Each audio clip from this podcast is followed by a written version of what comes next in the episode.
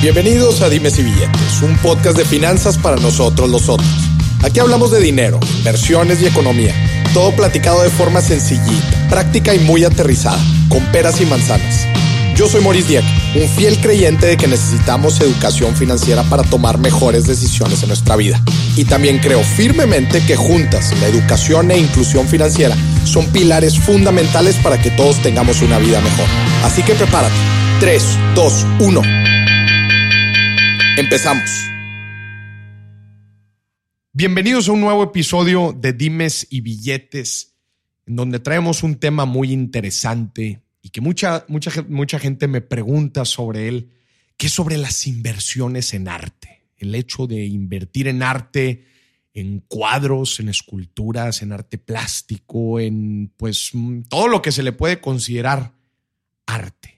¿No? Hay muchos, muchos mitos en torno a esta clase de activos llamados arte, eh, que justamente hoy me estoy reuniendo con un experto para que nos resuelva todas estas inquietudes y nos ayude a nosotros, ya sea si queremos invertir en arte, o ojo, o monetizar nuestro arte. ¿Verdad? para esto me estoy reuniendo aquí con Alejandro Varela. Muchísimas gracias por estar aquí en Dimes y Billetes. ¿Cómo estás? Muy bien, muy bien, Maurice. Muchas gracias por recibirme. Alex, pues un honor que estés aquí con nosotros. Platícanos un poquito de tu trayectoria en, la industria? Bueno, antes que nada, déjame decirte que yo no estudié arte. Yo estudié derecho, pero mi familia siempre estuvo involucrado con artistas. Hay unas amistades muy fuertes que siempre tuvimos. Nosotros somos de Oaxaca y siempre estuvimos este, rodeados de artistas plásticos. Mi papá siempre este, quiso involucrarme, entonces en lugar de llevarme a jugueterías en Nueva York, me llevaba a los museos. Este, a veces no tan divertido, pero bueno, se te va quedando algo. Y en los últimos seis años de mi vida decidí dedicarme de lleno al arte, a la gestoría de, de arte mexicano en el mundo. Y me involucré en los talleres, me involucré con los artistas plásticos ya un poco más de mi generación, aunque la mayoría son más grandes y bueno, con ayuda también de amigos este, directos de la familia, como pueden ser Luis Zárate, como fue Francisco Toledo, eh, digo, gente que conocimos, este, Rodolfo Morales. Entonces, bueno, se despertó una gran pasión, me fui metiendo, fui aprendiendo cada vez más y los últimos seis años, como te digo, me lo he pasado entre museos y talleres, perfeccionando el ojo, viendo las cosas que uno debe saber este, respecto a las piezas de, arte, diferenciar entre el arte y la artesanía y cómo un artista puede crecer, etcétera. Y bueno, el día de hoy viviendo en Monterrey, muy contento, organizando también este, todavía este, visitas a Oaxaca, mm. ¿no? Para que vaya la gente y conozca y sepa un poco más de la cultura que tenemos, este, bueno, no solamente en Oaxaca, sino en todo México. Y llevando también al extranjero este, exposiciones. Este, hemos eh, participado en los últimos años en Italia, en Florencia, con el Bisonte, que es el taller de arte gráfico más importante de Europa. Este, hemos este, hecho exposiciones en Estados Unidos, en Nueva York, en California. Este, ahorita tenemos este, una invitación para ir a una conferencia de arte en Puerto Rico. Y bueno, poco a poco hemos ido avanzando. Digo, nos tardaríamos la hora diciendo todas las pequeñas cosas que hemos hecho, pero este, bueno, eso es un poco de lo que. Alex, pues un honor que estés aquí compartiendo con nosotros en Dime si Billetes, te lo agradezco de nueva cuenta. Oye, dijiste dos cosas bien interesantes ahorita en tu presentación, el hecho de ir afinando el ojo, porque así, pues como en cualquier inversión, a final de cuentas hay que afinar el ojo para ver, eh, qué es lo que va a crecer en valor, porque si nos vamos a la definición auténtica de una inversión, pues es algo eh, es una, un, tú adquieres algo, ¿no? Que al final de cuentas te va a generar una plusvalía a futuro, que es como, en, como funcionan las inversiones en, en el arte, ¿no? Entonces tú has ido perfeccionando este, este ojo para ver qué es lo que puede crecer, qué es lo que viene, ¿no? Entonces ahorita más adelante me gustaría que me platicaras de eso y también de Oaxaca, porque veo que lo mencionas mucho y sé que Oaxaca pues es un centro artístico muy importante, ¿no? En nuestro país y ahorita también me gustaría que me, que me platicaras de eso. Empecemos por lo básico, porque así me gusta empezar en dimes y billetes.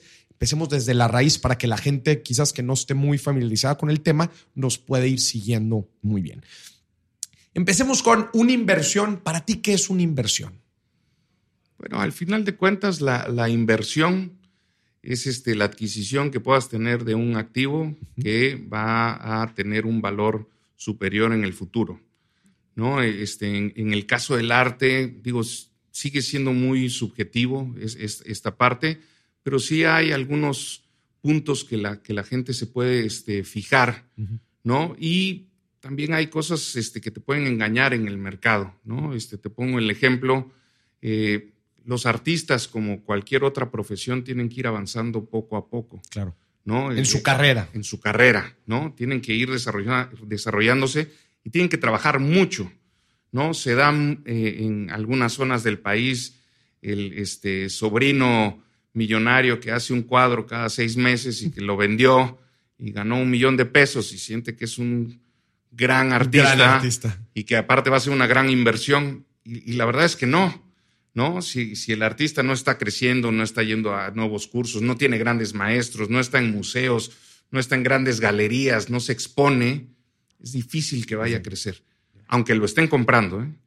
Entonces ahí compraste algo caro, probablemente porque quieres hacer un gran negocio con el papá o con el tío o algo, pero no. Pero no necesariamente va a ser una buena inversión. Exacto. Qué interesante esto que nos platicas, Alex, porque entrando ahorita a la definición de qué era una inversión, pues hay muchas clases de activos que, que, que em, empieza a encontrar mucha similitud entre ellos en el tema de plusvalía. Sabemos, sabemos que un bien raíz, pues hay diferentes factores que involucran para la plusvalía de un bien raíz, que la ubicación, que eh, la urbanización en donde esté, que las zonas aledañas, la seguridad de la misma. Pues hay diferentes formas, ¿no? Para que un bien raíz, la misma construcción, para que un bien raíz, a final de cuentas, aumente de valor. Y otras clases de activos, como son las acciones en bolsa, los instrumentos de renta fija, el crowdfunding, pues hay muchas formas el arte es uno del que quizás no hablamos lo suficiente. Y ahorita me encantó que tú dijiste, hay ciertos parámetros que sí existen, que si bien es algo subjetivo este tema de la plusvalía, pero hay ciertos lineamientos que podemos seguir eva y evaluar y medir para ver que el arte aumente valor y sea considerado, pues, al final de cuentas, una buena inversión. Entonces, fíjate, de, entrada, por ejemplo, ahorita que mencionas los bienes raíces, el arte es muy parecido al bien raíz este, si bien no hay zonas, hay firmas, ¿no? O hay diferentes autores, ¿no? Si tú quieres un este, Toledo, estás hablando de comprar algo en San Pedro, comprar algo en Santa Fe, en México. Son cosas que ya valen, que ya valen. por la ubicación y todo. Aquí vale por la firma, ¿no? Por supuesto que no es lo mismo también quién lo hizo, el arquitecto y todo, entonces aquí de repente un cuadro del mismo artista puede tener diferentes valores por la manufactura que tuvo, por el éxito que tuvo, por la popularidad que está teniendo. ¿no? Algunas, este, algunos artistas, sobre todo cuando comienzan en el arte, manejan sus este, cuadros, sobre todo en el caso de la pintura, se maneja por centímetro cuadrado. Okay. Entonces es prácticamente igual que el bien raíz. Nada más el bien raíz es por metro cuadrado y aquí es por, centímetro cuadrado, ¿no? Y claro, entre más firma, pues tu centímetro vale más. Vale más. ¿No? Hay que, hay que distinguir, yo creo que tu, público, tú lo deben de tener extraordinariamente claro, que hay una gran diferencia entre una inversión y una apuesta. Mm. De repente queremos jugar apuestas. Una especulación. Una especulación. Mm. De repente vemos un chavito en la calle y decimos, este porque me encantó cómo dibuja. Bueno, sí, es un factor, pero no necesariamente va a ser un factor determinante para que sea una gran inversión. Ahí te estás jugando una apuesta, ¿no? Para mí, la mejor manera de empezar a invertir en arte es una, invertirle tiempo, ir conociendo, ir yendo a galerías, ir yendo a museos, teniendo un asesor este, cercano que te pueda ir este, dando algunos tips sobre cómo vas a ir avanzando cómo puede ir avanzando tu, artista, ¿no? Es, es, importante que tengas eso, es importante ver el valor del mercado, cómo ha ido creciendo el artista, se ha tenido exposiciones, museos, este, digo, toda esa parte generalmente la gente no la quiere hacer. No la quiere hacer. La gente, este, a mí me, me llama mucho la atención que llegan y me dicen, oye, ¿quién va a ser el próximo Toledo? Chingao, puta, pues, este, no sé, ¿no? Este, y, no sé, no porque no tenga los conocimientos, sino de entrada va a tener que vivir 80 años, ¿no? Y va a tener que hacer una trayectoria limpia, honesta, con valores. Habrá que ver si la propuesta pictórica va a lo político, a lo social, o a qué parte, porque también se tiene que impactar. Ahora, ¿cómo se debe de empezar? Se debe empezar con lo que te gusta. Esa es una de las mejores maneras de empezar, ¿no? Yo pienso que se debe apoyar el, mercado joven en, estas pequeñas inversiones, porque también monetariamente no te va a costar tanto. tanto. ¿no? Si tú inviertes 5, 10, 15, 20 mil pesos en una pieza y la estás disfrutando y la tienes en tu, casa, está magnífico. Oye, aparte, se volvió el próximo Toledo. Pues qué fregón. Qué fregón, ya tienes un millón de pesos colgado en la pared, ¿no? Está genial. Esto es bien interesante lo que mencionas porque se vuelve, sí, una inversión o pues tú estás esperando que aumente valor, pero también lo estás disfrutando. O sea, a final de cuentas se convierte en un artículo de decoración en donde tú quieras. Este, que, que, vamos a empezar a entender un poquito este mercado para los que no tienen absolutamente nada de contexto en esto. ¿Qué tipos o categorías existen en el arte? O sea, si tú te fueras, están los artes plásticos, están este, los gráficos. ¿Cómo, ¿Cómo distinguirías tú las diferentes categorías de arte? Hay diversas categorías, o sea, podríamos hacerlo podríamos tener muchas categorías de esto, ¿no? Podríamos hablar, por ejemplo, del tipo de arte que te están vendiendo o del tipo de, cuadro, ¿no? Este, tienes a los abstractos, tienes a los realistas, los hiperrealistas, este, tienes este, el arte político, ¿no? Ahora tienes este, los óleos o, la parte de las telas, que se refieren a todos los cuadros, tienes la parte del papel, donde vas a meter a las acuarelas, a las gráficas, que entran todas las gráficas, litografía, xilografía, grabado sobre metal, etcétera, ¿no? Tienes las esculturas. Y bueno, estrictamente ya si nos vamos en todo el arte, entrará la arquitectura y demás, que son otros temas, ¿no? no, son exactamente en lo que estamos, pero es, muy grande el, tema de, cómo lo podemos este, ir separando. Sin embargo, digo, en la parte que nosotros manejamos, generalmente, por ejemplo, está los eh, artículos sobre tela, los cuadros, ¿no? Este, todo lo que se maneja en papel, ¿no? Que pueden ser mal denominados originales o originales múltiples, y las esculturas. Ok. ¿No? Cada uno con sus bemoles, cada uno con sus ventajas, ¿no? Por ejemplo, la escultura, pues, puedes tener menos cuidado con una escultura, puede estar afuera y se puede mojar y no le va a pasar absolutamente nada. Claro diferente a, por ejemplo, una pieza de, tela que si tienen hijos chiquitos, cuélguenlos un poco más arriba porque no se lo van a echar. Sí, sí, ha pasado que se subieron al sillón y se creían Superman y saltaron en el cuadro y, bueno, este, pero bueno, todo esto al final de cuentas tiene ciertos cuidados. Mm. Este, la verdad ahorita eh, a nosotros se acercan mucho para pedirnos este consejos para ver quién es eh, alguien que se está potencializando bien, que está haciendo bien las cosas, que está creciendo de una manera adecuada, ¿no? Nosotros, yo creo que al igual que tú, estamos tratando ahorita de compartir un poco nuestro conocimiento. Hemos creado algunos contenidos que vamos a, compartir de alguna u otra forma con, la gente para que puedan ir sabiendo este, hacia dónde se pueden dirigir. También por ejemplo, en una nueva plataforma que estamos o de la que formamos parte, este, queremos este, tener un buzón interactivo. Porque la gente muchas veces se siente perdido y la gente siente que esta parte solamente es para ricos, como la mayoría de las inversiones. ¿No? ¿Por qué? Porque de repente te hablan de un fondo de inversión en el cual se juntaron 500 millones de dólares y compraron dos cuadros. Entonces, pues alguien que, que está, es normal, ¿no? Dice, pues no, pues esa no le llego, ¿no? Este, 500 millones de dólares no es para mí. Entonces, pues hay un poco de desilusión en el caso de la inversión del arte. Pero hay cosas que de repente han sido muy baratas, ¿no? O muy accesibles. Este, por ejemplo, este, hubo en vida, este, Rodolfo Morales sacó una serie de litografías, eran seis litografías, costaban mil pesos cada litografía. O sea, 6 mil pesos. Te estoy hablando de hace 20 años más o menos. Al día de hoy, esas litografías se han llegado a vender hasta en 15 mil dólares. Entonces, si tú ves este, todo el crecimiento que tuvo, Claro. Es un gran rendimiento, Sí. ¿no? Ahora, también hay que entender que la gente de repente quiere comprar algo de mil y que valga un millón de dólares. Es muy Es complicado, complicado. que pase. ¿no? Hay, hay- hay que ir viendo cuánto estás metiendo también para ver cuánto Claro. vas a sacar, Claro, claro. ¿no? Plas- platicábamos también hace algunos días de los, por ejemplo, los papalotes de, de Toledo. Sí, Hace algunos años valían 800 pesos. 800 pesos los vendían en el Yago, es Instituto de Artes Gráficas de, de Oaxaca, que este, fue fundado por Toledo. Y este, eso fue un invento que tuvo Toledo para dos razones. ¿no? El primero quería este, que la comunidad de San Agustín tuviera este, un trabajo constante. Segundo, quería que el arte fuera accesible para todos, que cualquiera pudiera tener un Toledo en su casa. Claro. ¿No? Entonces, con 800 pesos, Tú pues era, normal.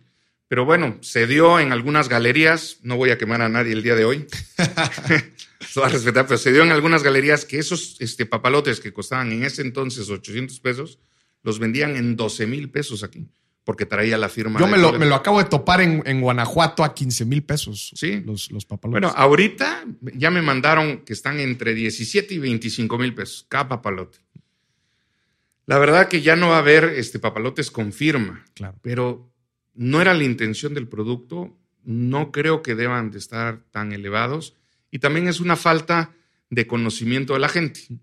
¿no? Alguna vez este, un amigo este, llegó a una boda y me dijo, oye, quiero comprar un papalote.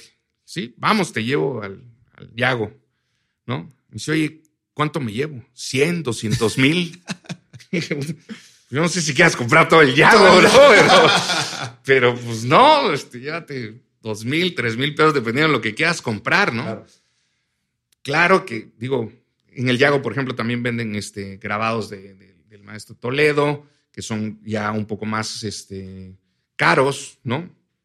Entonces depende de lo que estés buscando, pero una inversión sí se puede empezar en el arte con poco dinero. Ahorita volvemos este, a la plataforma que te comentaba, ¿no? Este, Pintar Gallery, que al final de cuentas este, la intención es ir educando o ir dándole parte del conocimiento a la gente que nos visite, tener esta parte interactiva y lo que se buscó es hacer una selección de piezas gráficas que no fueran tan elevadas. Ok. Entonces vas a encontrar, para. sí, vas a encontrar piezas desde 2.500, 3.000 pesos hasta 25, 30 mil pesos.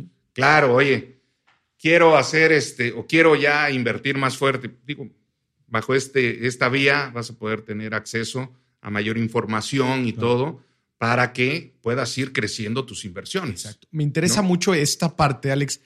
Quizás la gente ahorita se esté preguntando, a ver, ¿cómo empiezo? ¿Cómo tomo una decisión de inversión en arte? ¿Qué les recomendarías? Mira, hay dos cosas. Este, la primera, yo, mi primera recomendación siempre es escoge lo que te guste. Ok. ¿no? Este, yo siempre he dicho que hay tres tipos de coleccionistas o de compradores de arte.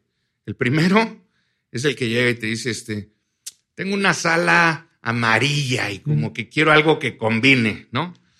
Es decir, no tiene ni idea de No lo que es el arte, pero está bien, digo, se va, Se vale, pues se es vale, claro, ¿no? también. Este, va, va, va a gustarle. El segundo, ya te empieza, ya empieza a ver un poco este, más lo que está plasmado, ¿no? Lo que le refleja y todo. Y el tercero, ya se va un poco más por las firmas. ¿no?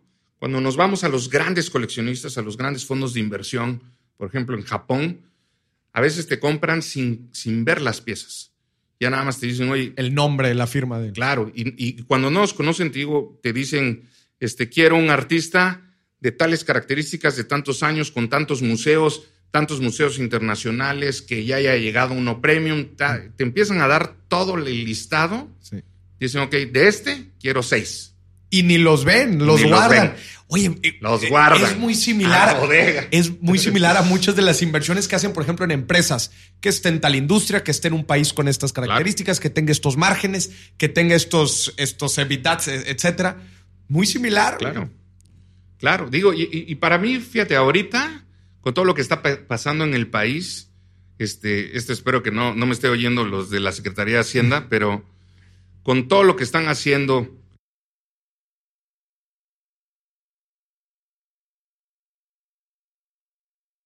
más seguras, ¿no?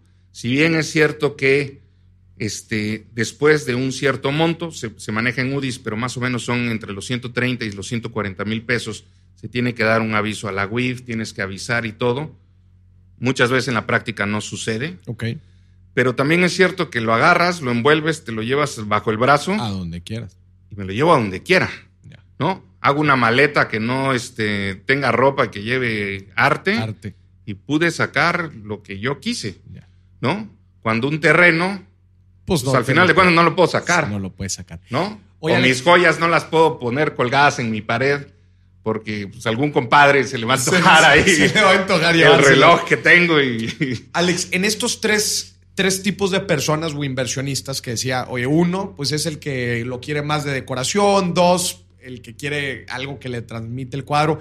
Y el tres, que se me hizo que es más como que el inversionista, ¿verdad? Sí. Esta tercer persona, me gustaría que me platicaras cómo analiza a un artista. A ver, en este caso, por ejemplo, me decías de artistas ya muy consolidados o buscan firmas y buscan ya cuadros que tengan cierto valor. Pero imagínate un inversionista que está, que está, eh, que le quiere, malamente usada la palabra, pero apostarle a algún, algún artista ¿Cuáles son estos grandes factores que hacen que un artista crezca de valor? Ahorita hablábamos en los bien raíces, pues que la ubicación, que la seguridad, que el, entorno, etcétera. ¿En un artista qué es? Mira, digo, cada quien tendrá sus diferentes puntos de vista.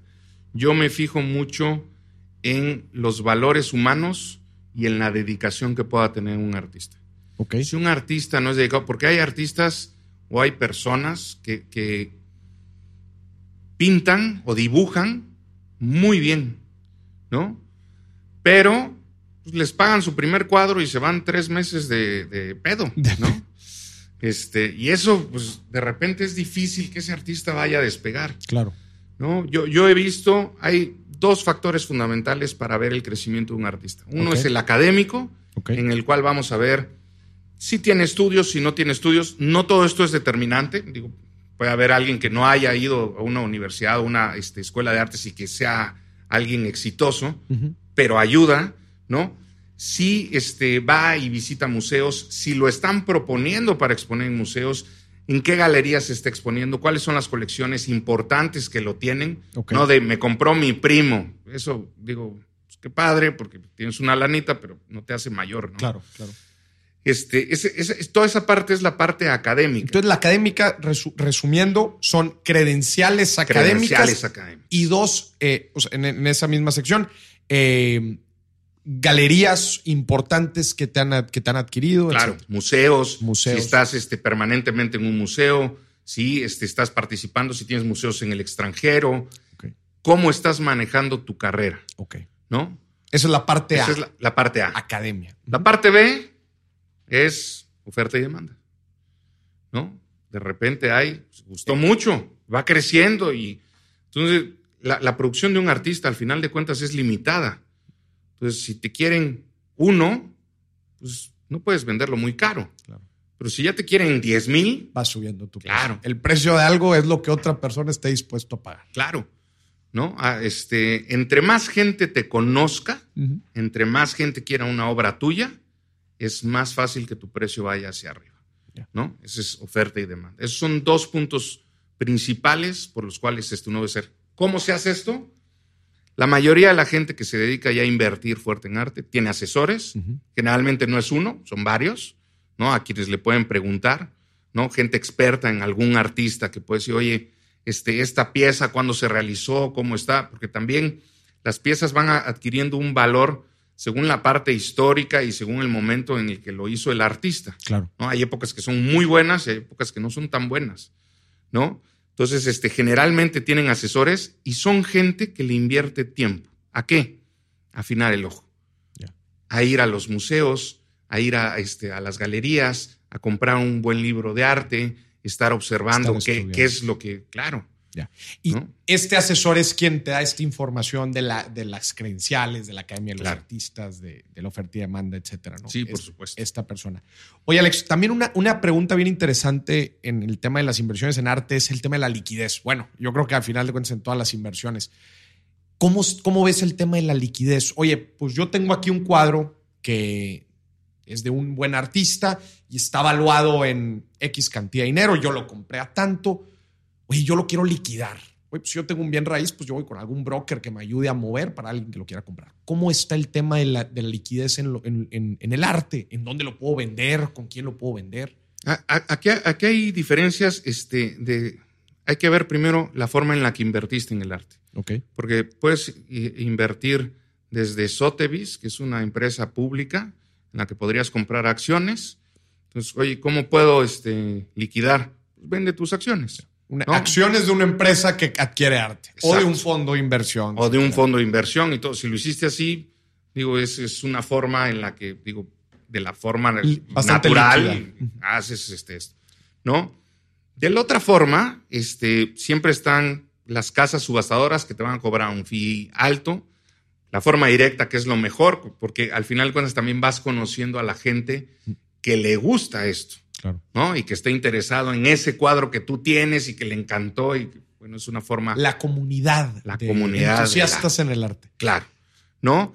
Y pues también están las galerías a las que puedes este, acudir y decir, oye, tengo esta pieza, me interesaría venderla, ¿no? Llegas a un acuerdo de un porcentaje y se vende y es el mercado de segunda mano, ¿no?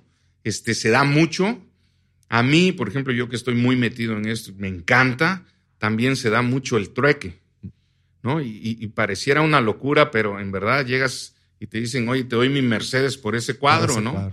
O al revés, ¿no? Hay veces que a mí me ha tocado, oye, ¿te gustó la camioneta? Sí, pues ese cuadro está genial y, lo cambias, ¿no? Y es una forma rápida de hacerlo, como a veces ha pasado con relojes, con joyas, con... Es una forma este, fácil de hacerlo en trueques y este, se da de esa, de esa manera. ¿no? Alex, tú, ahorita justamente que estábamos hablando de qué le da plusvalía a un artista, tú mencionaste algo bien interesante. Fuera de estas dos eh, variables que dices que son las que le dan valor a un artista, mencionas también de la parte humana, que tú te fijas mucho en la parte humana del artista para pues, hacer tu propia evaluación. Platícame un poquito de esto. Bueno, al final de cuentas, yo creo que eh, el arte es una de las mejores inversiones que puedas hacer en tu vida, porque al final de cuentas vas a convivir con las cosas que estás comprando, mm. vas a convivir con los valores que le metió el artista a la obra, con los sentimientos, con el momento que tú estés viviendo, tal vez tú te identificaste con un cuadro este, de un niño después de un aborto y para ti es muy significativo y te da fortaleza y te da, ¿no? O algo que te regaló tu papá y que lo ves, digo, es la parte sentimental. Yo siempre, y, por eso digo, escoge algo que te guste, porque lo vas a disfrutar, vas a llegar y vas a abrir un buen vino y vas a ver tu cuadro y lo vas a disfrutar. Y eso va alimentando el alma. Parte de lo importante que debe tener el, arte es dar la guía a las personas para que vayan siendo mejores personas. Y eso es la mejor inversión que podemos tener. ¿No? O sea, eh, las inversiones, bueno, la mejor inversión es en tu tiempo, ¿no? A quién le dediques el tiempo, el tiempo no, no va a regresar, ¿no? Cuando tú tienes una obra de arte, ¿no? Y la puedes disfrutar y puedes convivir, mucha gente compra las obras de arte por las historias. Oye, esto lo compramos en Oaxaca, en San Miguel de Allende, en este viaje, cuando mi compadre, y realmente te va dejando algo, ¿no? Para mí, una de las formas más importantes de ver si un cliente, un inversionista, le gustó su pieza es al mes, dos meses, decirle, te la compro. Y mucha gente no la suelta. ¿Qué quiere decir? O sea, como si se aburrió. No, no, no. O sea, al final de cuentas, le vas a dar un valor más allá del dinero. Del dinero. ¿No? sí, por supuesto que tienes, este, puedes tener incluso una inversión para la carrera de tus hijos. ¿No? Compraste tres tamayos y ahí eso lo vas a vender si es que necesitas cuando tus hijos este, vayan a, la universidad y no tuviste tú para pagar en ese entonces. en las curvas de la vida, porque a veces estamos arriba, a veces estamos abajo. ¿no? Entonces el arte sí, sí es muy líquido en, ese aspecto, eh, este, es muy fácil y también son como los bienes raíces. Oye, me urge ahorita, pues si lo castigas te lo van a pagar y si no, difícil que te paguen el precio si te agarraron urgido. Si te agarraron urgido. Igualito que en los bienes raíces. Oye, Alex, puede, digo, en este caso me queda claro cuando tú lo, lo le, bajas el valor para liquidarlo en una urgencia. ¿Hay algunas situaciones en donde pueda bajar de valor, pueda perder valor un... Claro, este, tampoco te voy a mencionar el artista específico, pero hubo un artista que empezó a vender mucho. Este, empezó como muchos otros, porque eso es parte del arte, copiando a algunos este, maestros importantes y después adquirió su propio estilo, que también de eso se trata el arte, de, agarrar tu propio estilo, de tener tu, tu, manera de hacer las cosas o de plasmar la, la realidad, ¿no? Pero este, empezó a hacer trampa. Okay. ¿no? Empezó a hacer reproducciones con un chorro de gente, él llegaba y las firmaba. Entonces, las grandes colecciones, cuando ven esto, empiezan a deshacerse de toda la obra de este artista. ¿Qué pasa? pues el, mercado lo castiga. Castiga el precio. ¿no? Entonces empieza a bajar de valor. Entonces, este, sí se puede dar, y digo, y por eso también es importante que al final de cuentas este, puedas tú ver, sobre todo si es para inversión, como dices tú, hay algunos que lo compran para decoración y me dicen, a mí no me importa, importa. ese es mi perro y yo este, estoy feliz este, enseñando mi perro ahí. Ah, bueno, ¿no? Pero si lo ves como inversión, pues hay, hay que darle seguimiento a los este, artistas, no solamente en las ventas, sino también ver cómo este, vamos avanzando en esta, en esta parte académica, ¿no? Que también es, es, rol de, o sea, del artista el empujarse esto, y me imagino que del manager del artista, o cómo se le llama a la persona que, Híjole, pues ahorita ya hay varios nombres. Ya hay varios este. nombres, agencia o... No, generalmente son gestores, este, son dealers, este, las propias galerías a veces hacen esa función. Ahorita ya poco, la verdad que este, en México tenemos este, pocas galerías que funcionen como tales, ¿no? Tenemos tienditas de arte. Pero galerías este, fuertes, digo, son pocas. Las que este, hay y reconocidas son muy buenas. Este, nosotros digo, en, esta parte, de, sobre todo de Internet, queremos que la gente se sienta con la confianza de poder tener esta interacción. Por, esto, por eso este buzón que, queremos tener este, para ayudar a la gente en esto. Este, no, no se puede ser experto en todos los artistas, entonces también de repente pues, tendrás que redirigir o dar los puntos generales, pero hay artistas que no vas a conocer o que no están en tu medio como para dar los puntos exactos de qué es lo que tiene que, que revisar este, la persona, ¿no? Pero bueno, al final de cuentas, es importante este, que la gente vaya dando seguimiento a estas este, inversiones que vaya haciendo en arte para poder, este, digo, en su momento liquidarlas, crecerlas. Mucha gente cuando empieza sus inversiones empieza comprando. Gente joven que cuando va creciendo las empieza a liquidar para comprar algunos más grandes o le vuelve a hacer este, la inversión hacia atrás y vuelve a ver a los jóvenes para poder invertir. La labor del gestor sí es muy importante. Ahorita con las redes, final de cuentas, los artistas también han aprovechado para este, publicitarse, ellos solos, claro. cosa que es válida, ¿no? Lo que creo que también este, se debe cuidar mucho, incluso como artista, es que no te tires ahora sí un balazo al pie y que manejes bien tu mercado.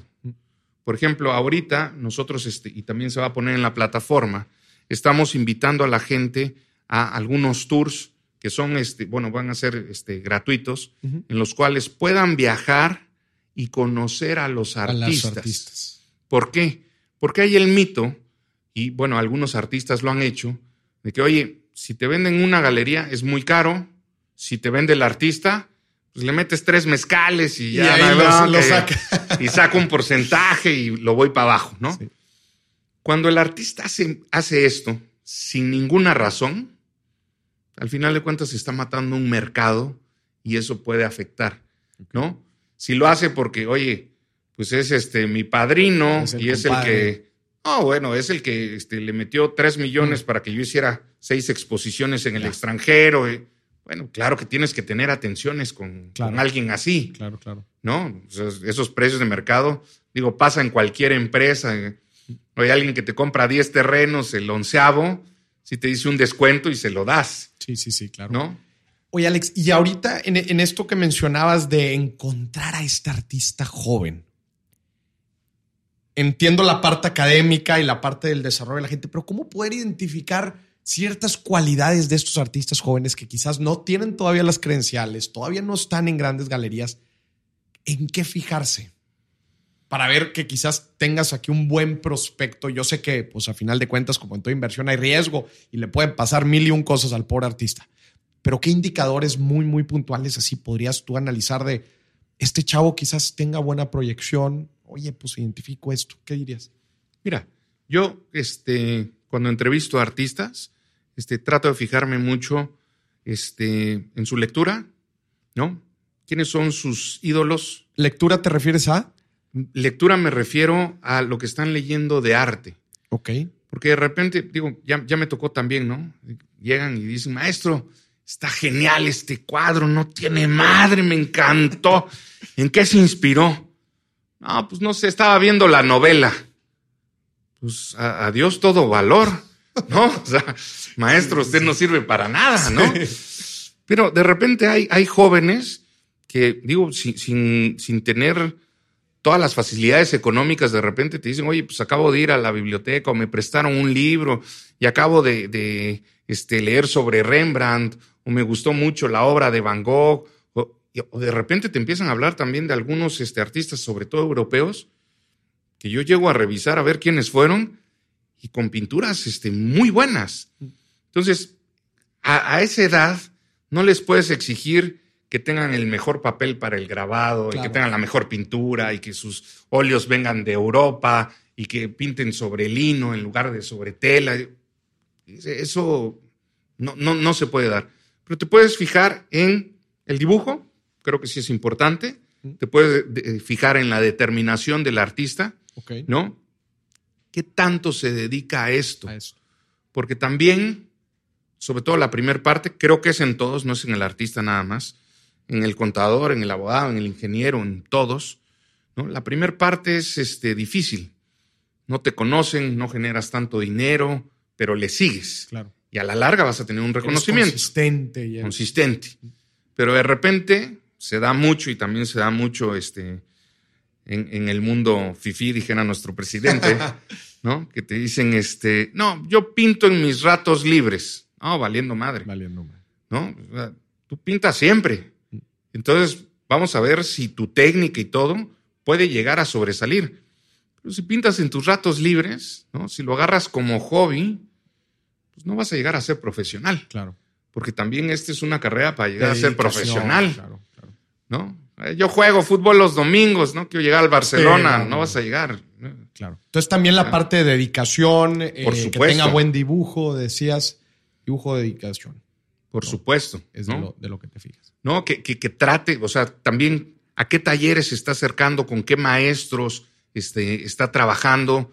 Hay este, artistas jóvenes que empiezan pues sí, pero están trabajando en el taller de Tomás Pineda y dices, bueno, qué bien. O tuve la oportunidad de trabajar en casa este, y de repente veía yo al maestro Toledo y le preguntaba yo y me dio algunos tips. Y todo eso vale, ¿no? Es, la parte ancestral de, todavía respetar al maestro, el que ya logró ciertas cosas y, que te va cobijando, ¿no? Claro, y que está cerca y te estás empapando de todo eso, ¿no?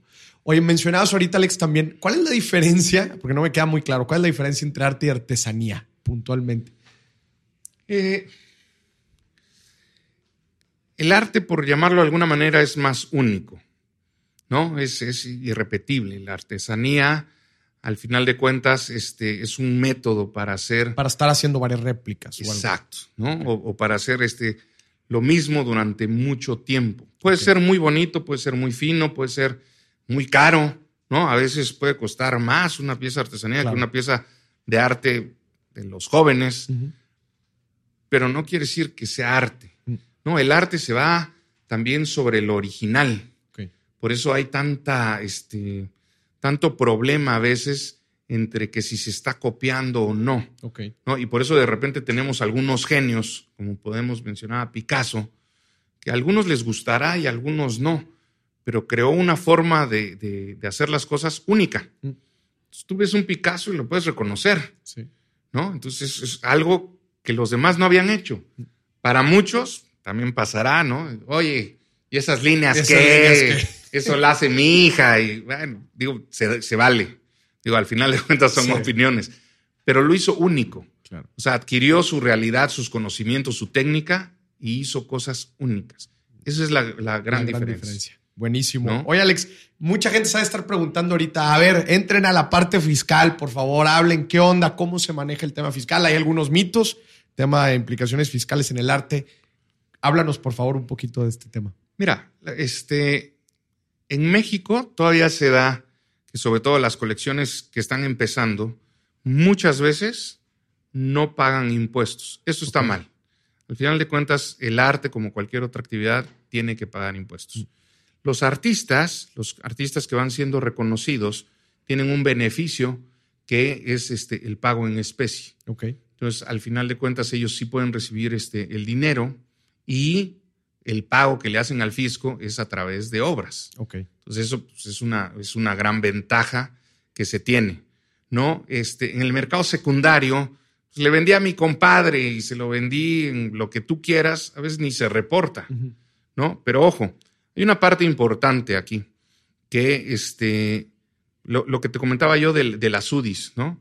Está más o menos ahorita entre 130 y 140 mil pesos. Ahí es un poco este, volátil, pero más o menos está en eso. Si tú no haces este reporte. Si adquieres una pieza arriba de este monto. Si adquieres una pieza arriba de este monto, quien te la vendió tiene que dar un aviso a la UIF, que es la Unidad de Inteligencia Financiera de la Secretaría de Hacienda. ¿No? Este, porque ya es una actividad este, vulnerable. Entonces, se puede hablar de lavado de dinero. ¿Qué pasa? Yo adquirí una pieza de 30 mil pesos, ¿no? Ahora sí, con todas las reformas, no estoy recomendando que lo hagan, pero la vendiste por fuera, te quedaste los 30 mil pesos, no va a pasar absolutamente nada. Pero ya estás jugando en las grandes ligas y adquiriste una pieza de 3 millones de dólares y no la reportas, tienes un gran problema porque aparte metiste a tu obra en un mercado negro. Ya. Automáticamente. Automáticamente. ¿No? ¿Por qué? Porque cuando la quieras este, vender, no la vas a poder meter al banco. Sí, este, cierto, ya no está registrado. Ya no está. ¿No? Entonces, eso, pues sí es importante.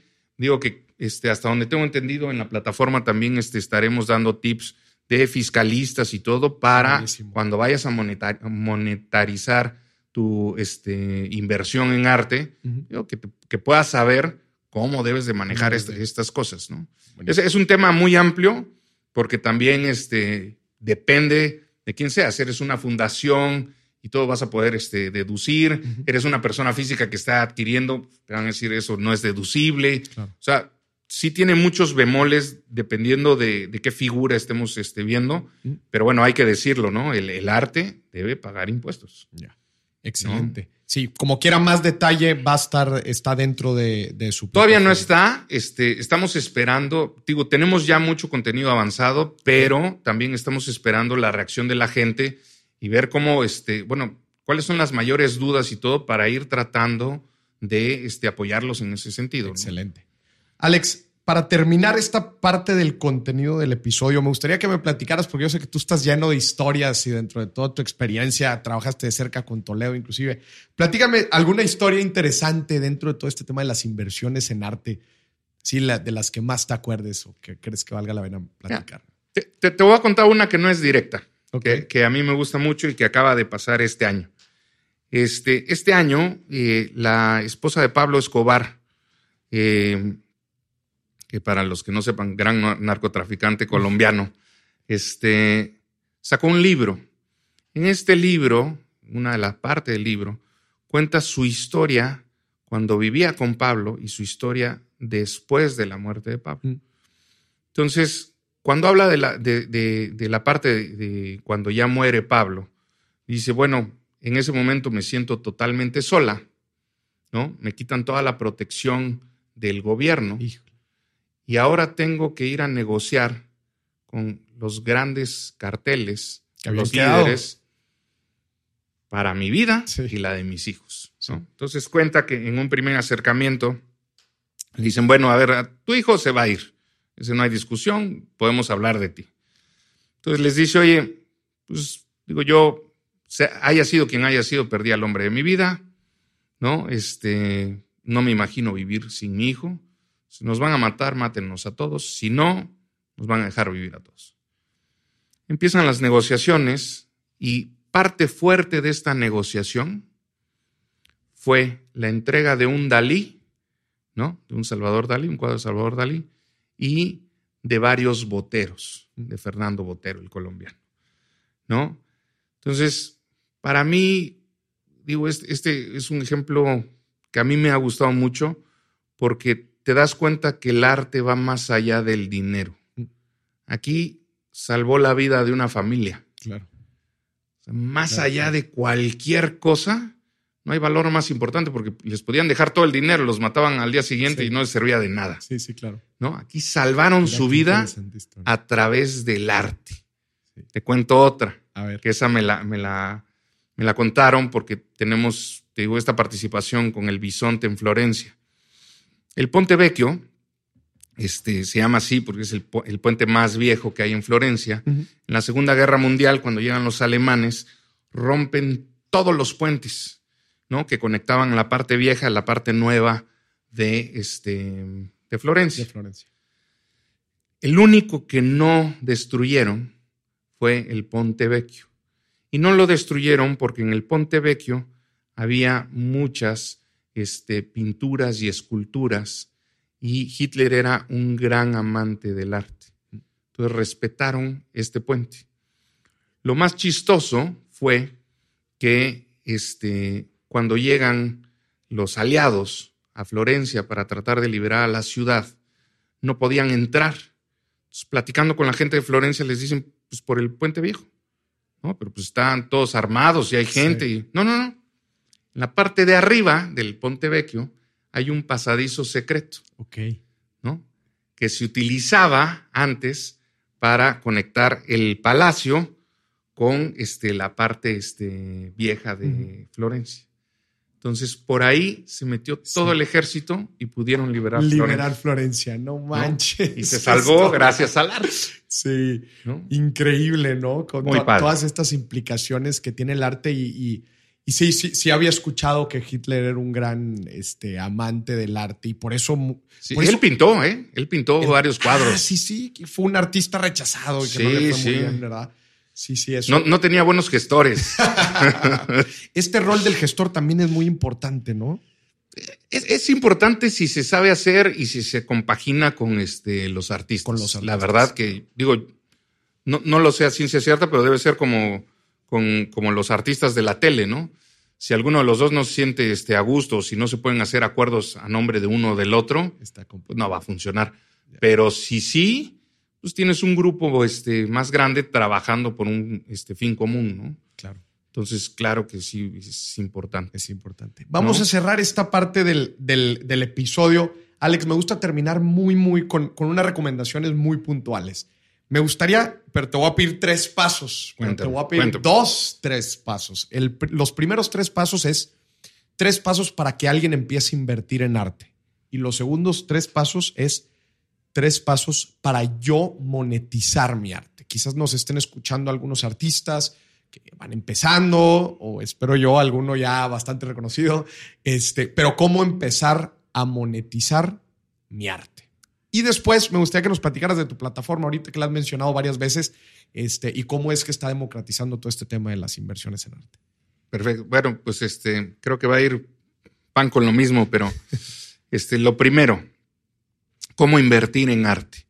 Eh, ahorita, digo, por supuesto, a través de la plataforma de Pintar Gallery, este, que bueno, yo supongo que ahí se pondrá el Aquí vamos a poner la, liga en el comentario. Entonces, este, yo creo que va a ser una buena forma en la que empiecen a ver, puedan preguntar directamente se tiene a varias gente especializada, no solamente estoy yo, no es una plataforma este, propia, es una plataforma en la que yo participo, este, que está este, muy abierta para poder enseñar. ¿no? Eh, la educación es una parte importante. La educación es una parte importante.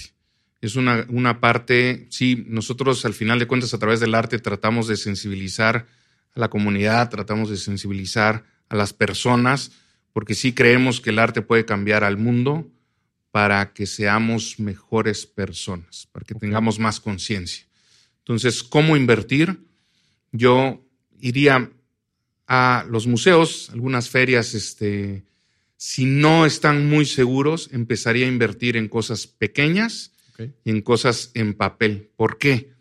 Porque cuando compras un cuadro muy grande y empiezas a afinar el ojo y, te das cuenta que la regaste, dices, chingao, ¿y ahora qué hago con este cuadro de cuatro metros? Este, no tienes dónde ponerlo.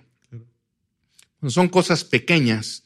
Al final de cuentas, siempre vas a tener un lugar donde acomodar, ¿no? Y si te gusta mucho, este, puedes darle seguimiento al artista para después comprar piezas más importantes, ¿no? Que se, que se puedan hacer, o incluso algunos artistas todavía se prestan, piezas personalizadas ¿no? Que lleven un poco más, este, o que vayan más enfocadas a tu historia o a lo que tú querías, etcétera, ¿no? Este, yo, eh, antes de buscar un fondo de inversión muy grande, que nosotros trataremos de desarrollarlo de una manera que sea más pequeña, pero eso será mucho más adelante. Este, sí intentaría a través de las plataformas, a través de las galerías, a través este, de las casas subastadoras, investigar un poco del artista, ¿no? Ver cómo va creciendo, ver cuánto tiempo lleva y empezar a adquirir este, obras de arte. Esa sería yo la forma en la que creo que se debe de, empezar. Empezar a invertir. ¿No? Buenísimo. Por el otro lado, estamos hablando de dos cosas. Este, ¿Cómo puedo vender mis este, piezas como artista y cómo puedo vender mis piezas como coleccionista? De acuerdo. ¿No? que va a ser diferente. Este, como artista, eh, yo entiendo que el artista debe tener un ego muy grande, porque se expone, las exposiciones llevan ese nombre, ¿no? te estás exponiendo este, a todas las críticas. Críticas de la gente. Te expones a las risas, te expones a que te digan, hey, qué chingado ese globito, qué. ¿No? Eso es, eso es cierto. Este, y es difícil. Entonces, si no tienes un ego que, que diga, no, yo soy un chingón y yo ve esta pintura bueno, está Leonardo, Picasso y yo, y si no te vas creyendo eso, va a ser difícil que, logres este, sobresalir. Pero también este, el artista debe tener un grado importante de humildad. ¿No? Y la humildad no significa que hagas lo que los demás quieren, pero sí que escuches. ¿No? Que puedas escuchar a expertos, que puedas escuchar galerías, que también no trates de correr tanto. Yo sé que todos queremos ganar dinero, mm. Pero el gran tema de las inversiones es que queremos que sea mágico, ¿no? Yo pinto ahorita, vale 100 pesos y quiero que mañana valga 100 mil.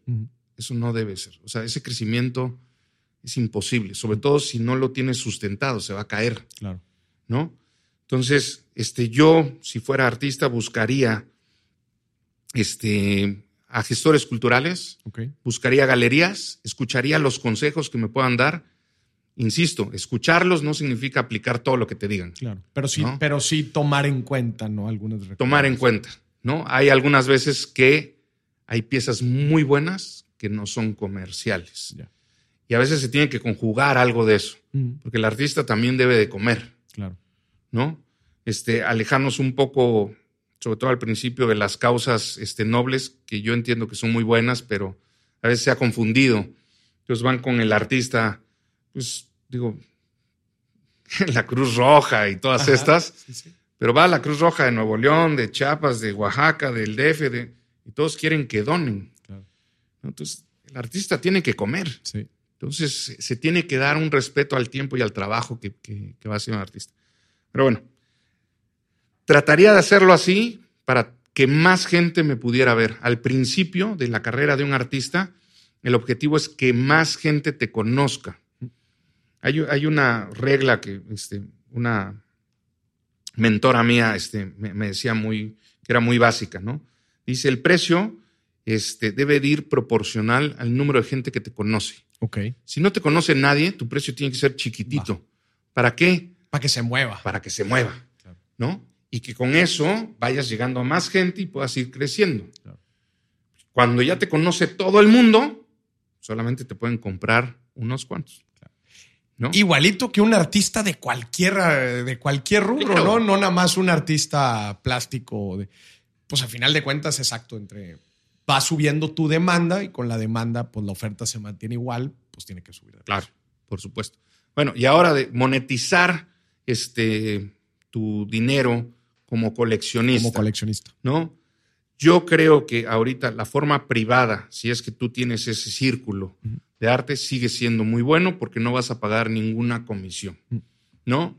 Si no tienes ese círculo, este, es muy fácil que vayas este, con una casa subastadora, con algunas galerías que te lo pueden llegar a aceptar, pero te van a cobrar este, un porcentaje que varía enormemente. ¿no?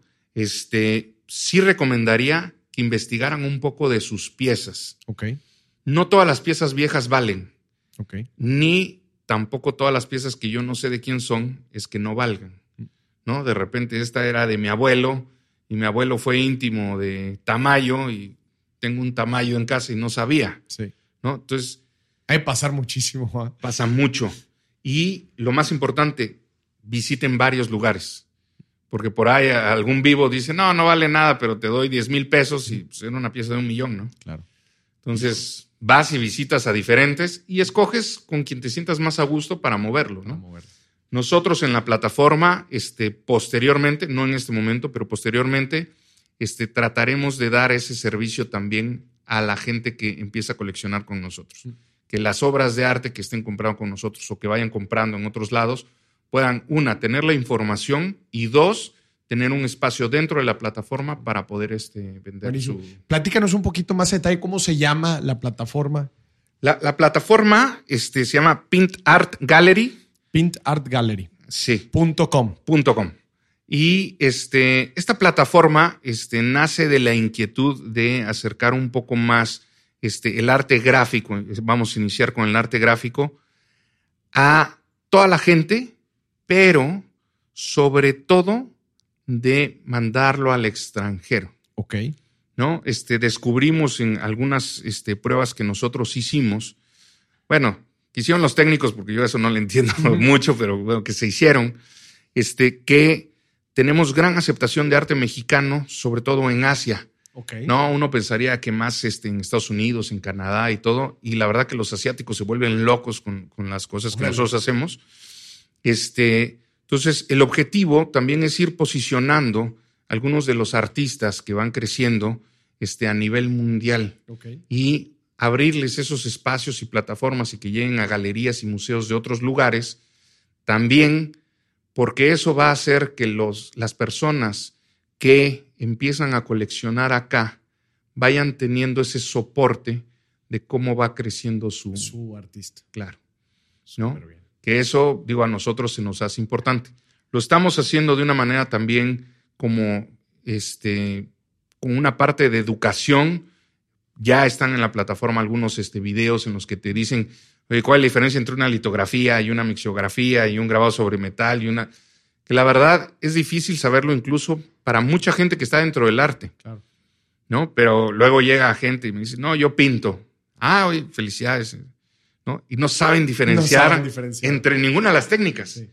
Entonces, pues, es importante que vayan conociendo y que vayan viendo qué están adquiriendo, ¿no? Claro, claro. Y en esta plataforma entonces van a poder adquirir obras de arte. Ahori- Ahorita donde decías, desde mil pesos hasta 20 mil pesos. O sea, van a ser muy, muy accesibles y van a poder tener eh, el conocimiento de los artistas mencionados ahorita, inclusive un viaje Claro. y todo el rollo. Nosotros estamos este, trabajando ya con varios artistas este, que han formado parte del grupo desde hace mucho y no siempre, no, no, no es a- al gusto del- del que compra, pero sí este, tenemos reuniones, este, de repente, por ejemplo, acá en Monterrey, en las que, oye, vino el artista y se hace una comida, para no variar acá en Monterrey, una carnita asada, ¿no? Este, en la cual pueden convivir, pueden este, estar con ellos y al final de cuentas saber un poco más, porque de repente este, pues está la inquietud, ¿no? Oye, ¿y, por qué esta cosa, no? ¿Y por qué la sombrilla? ¿Y por qué el caballo? Y, O sea, a la, la, gente le gusta conocer un poco más del artista, le gusta palparlo, saberlo, ¿no? Y a través de la plataforma, eso sí ya está, tenemos este, los tours que puedes agendar con nosotros, que si los agendas con nosotros este, son totalmente gratuitos, en los cuales este, en Oaxaca tú llegas, ¿no? Tienes tu tour este, ya separado y te llevamos este, a las eh, galerías y a los talleres de los artistas. Qué fregón. Que ven, ves cómo trabajan, lo conoces. Digo, hay unos, no todos, pero pues te dan el mezcal y te pones este, en fiesta. Este, porque así como es bueno para dicen para rebajar los precios del artista, también es bueno para la venta. claro, Después de seis mezcales ya quieres comprar todo. y, es también este objetivo, ¿no? De crear comunidad. Me refiero a crear comunidad dentro de los inversionistas en arte y que pues se empieza a crear este vínculo con los artistas y tú puedas ir midiendo o evaluando su claro. Y que le pierdan el miedo. Claro. O sea, al final de cuentas nosotros hemos descubierto, este, incluso si lo tienes, ¿no? Te dicen, hay que meterle un millón de pesos y te frenas, ¿no? Dices, oye, pues mejor este, compra un terreno, o mejor este, no sé, cosas que ya sabes o que tu familia se dedica a eso, o, ¿no? Tienes miedo a meterle ese. Pero si de repente viste que una inversión, por ejemplo, hace cuatro años, este, uno de los artistas que nosotros este, tenemos, este, vendía una obra de 100% en 50 mil pesos. Ahorita vale 100 mil. Entonces tú dices, oye, si en esos tres años dupliqué mi, inversión, pues está todo dar, ¿no? Y, no fue tanto y entonces este, puedo este, seguir con esto y como te, dije al principio, ¿no? Este, lo pones en tu casa, lo luces, este, estás contento, lo disfrutas, ¿no? Este, por supuesto que también tiene los cuidados, que eso yo creo que platicaremos después, pero pues nadie te lo va a invadir, ni nadie, no creció la, la hierba, ah, ahí lo tienes, ¿no? Hay que ponerlo bonito y una buena luz y tan tan, ¿no? Este, Alejandro, pues, disfrutar. padrísimo. La verdad es que a mí me encantan todas estas nuevas plataformas o nuevas formas de, de democratizar las inversiones. Como, como decías tú al principio, muchas veces el miedo es este de que se necesita mucho dinero para entrar a cierto tipo de inversiones. Y pues aquí este es el claro ejemplo de que no, esta plataforma ya está disponible. Ya está disponible. Ya, ahorita ya pueden entrar. Ahorita mismo se pueden ingresar, empezar a ver las obras de arte y empezar a invertir. Correcto. Y hasta agendar el tour también. Hasta agendar el tour. Sí, ya podrían este, agendar. Buenísimo. Alex, te quiero agradecer muchísimo y te quiero felicitar por, por todo este movimiento eh, que están haciendo tanto para los artistas como para los inversionistas hasta para los entusiastas que nada más les gusta para tenerlo ahí en su casa, este, se me hace una forma padrísima de poder acercar este tipo de arte, este tipo de, pasatiempo, lo que sea para cada, para cada persona, eh, al alcance de toda la gente. Sí, así es. Oye, y, y, antes que nada, porque nos metimos en tema luego, luego, pero yo también te quiero agradecer, este, uno, la invitación, pero te quiero felicitar por lo que estás haciendo. Este, es importante muy importante ayudar a las demás personas a comprender a veces cosas que no comprendemos y la parte de las inversiones este, lo llevas haciendo muy bien. Contaban que es el número 37, 38 del este, episodio. Del episodio. La verdad, buenísimo. Qué, qué, qué, bueno. Muchas felicidades, felicidades por el libro y sobre todo felicidades porque se te ve feliz y se te ve que estás disfrutando todo lo que haces. Muchas gracias, muchísimas gracias, Alex. Y sí, pues, pues es el objetivo de educar, de educar a la gente en cosas que les va a hacer bien. Claro. A final de cuentas. Sí, hay que, buscar el bien. para su vida. Y, pues es un, la, la, educación financiera, pues es una forma de apoyar a la gente a alcanzar sus sueños en la vida, que hay veces, pues es un componente que por miedo o por falta de educación lo tenemos ahí este, olvidado pero pues mi misión es darle que, la gente se dé cuenta de lo importante que es en su vida. No, muchas felicidades y un placer haber estado contigo. Te lo agradezco mucho y te agradezco a ti que nos estás escuchando. Ya ves, pues que, que ya no hay límites para empezar a invertir en arte. Te repetimos la página. Alex, Pin, no, Pintar Gallery. Pintargallery.com. Échate ahí un recorrido a ver en dónde invertimos. Muchísimas gracias. Esto fue otro episodio de Dimes y Billetes. Hasta la próxima.